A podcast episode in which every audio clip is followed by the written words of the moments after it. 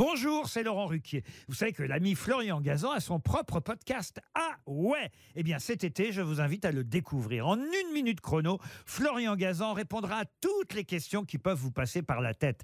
Grâce à ce podcast, vous aurez bientôt des anecdotes incroyables à partager. Mais attention de ne pas prendre la grosse tête.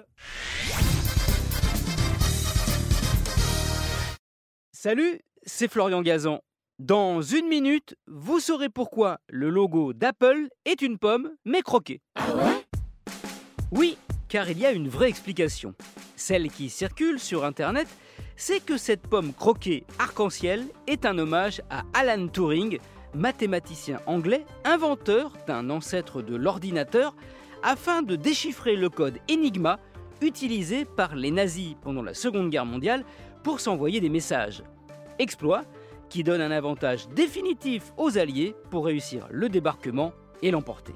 Au lieu de le remercier, l'Angleterre le traîne en justice en 1952 car Turing était gay, orientation sexuelle réprimée à l'époque. Condamné à une castration chimique, il se suicide deux ans plus tard en croquant une pomme empoisonnée au cyanure, hommage morbide à Blanche-Neige qu'il adorait.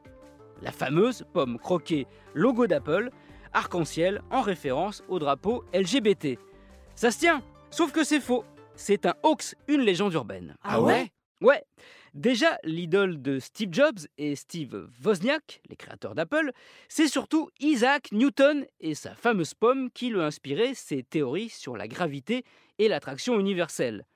Au passage, le Mac, c'est l'abréviation de Macintosh qui est une variété de pomme. D'ailleurs, le tout premier logo d'Apple représentait Newton sous un pommier, et justement parce qu'il était trop compliqué, Jobs et Wozniak font appel en 1977 à un graphiste, Rob Janoff.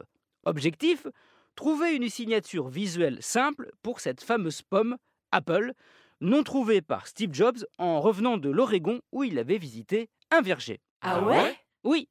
Du coup, Rob Janoff achète quelques pommes, les met dans un saladier et les dessine en simplifiant au maximum la forme. Il propose deux versions de sa pomme, une normale et une croquée. Par peur que la normale soit confondue avec une cerise, Steve Jobs choisit la pomme croquée. Quant aux couleurs ajoutées dessus, rien à voir avec le drapeau gay. C'est juste un argument marketing pour insister sur les écrans couleur des Mac alors qu'à l'époque, la concurrence PC faisait encore dans le monochrome, le noir et blanc. Finalement, vous voyez, hein, la vraie histoire du logo Apple, elle est toute simple. Il n'y a vraiment pas de quoi tomber dans les pommes. Merci d'avoir croqué cet épisode de Ah ouais? Retrouvez tous les épisodes sur l'application RTL et la plupart de vos plateformes favorites.